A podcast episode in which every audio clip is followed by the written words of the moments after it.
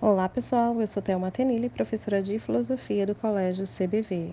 Eu vou comentar agora a questão 44 da prova do SSA 1, tá? Que fala sobre o pensamento filosófico. Ele traz um texto que diz o seguinte: a filosofia propriamente dita tem condições de surgir no momento em que o pensar é posto em causa, tornando-se objeto de reflexão. Mas não qualquer reflexão. O homem comum, no cotidiano na, da vida, é levado a momentos de parada a fim de retomar o significado de seus atos e pensamentos, e nessa hora é solicitado a refletir. Entretanto, ainda não é filosofia rigorosa o que ele faz. Então, veja, a, a reflexão para a filosofia é justamente o pensar sobre o próprio pensamento.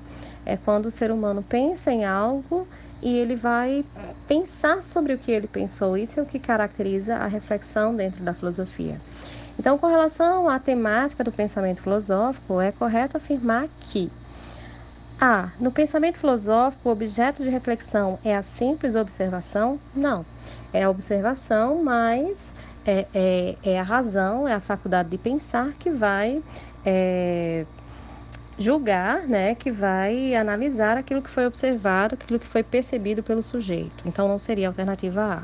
Na B, ele diz que na filosofia propriamente dita, os atos e pensamentos são de pouca monta. Não, ao contrário, tá? O pensamento, ele tem muita importância. É, na alternativa C, ele diz que o, no pensamento filosófico, pensar é questionado sem reflexão. Não, é a reflexão que vai questionar exatamente aquilo que foi pensado anteriormente. A alternativa dele diz que no pensamento filosófico é necessário justificar com a dimensão argumentativa. Correto, os argumentos é a expressão do nosso pensamento.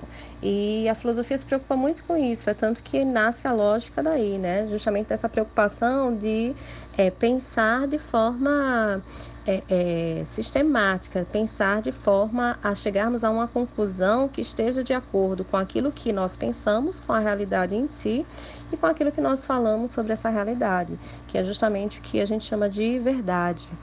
Então, seria a alternativa D. Na alternativa L, fala que, na filosofia propriamente dita, o argumento é posto em causa, prescindido do ato de refletir. Não, a gente não renuncia ao ato de refletir, ao contrário, tá? É, é, o ato de refletir é que vai dar margem para a, toda para a nossa argumentação. Então, a alternativa correta seria a alternativa D da questão 44 da prova do SSA 1.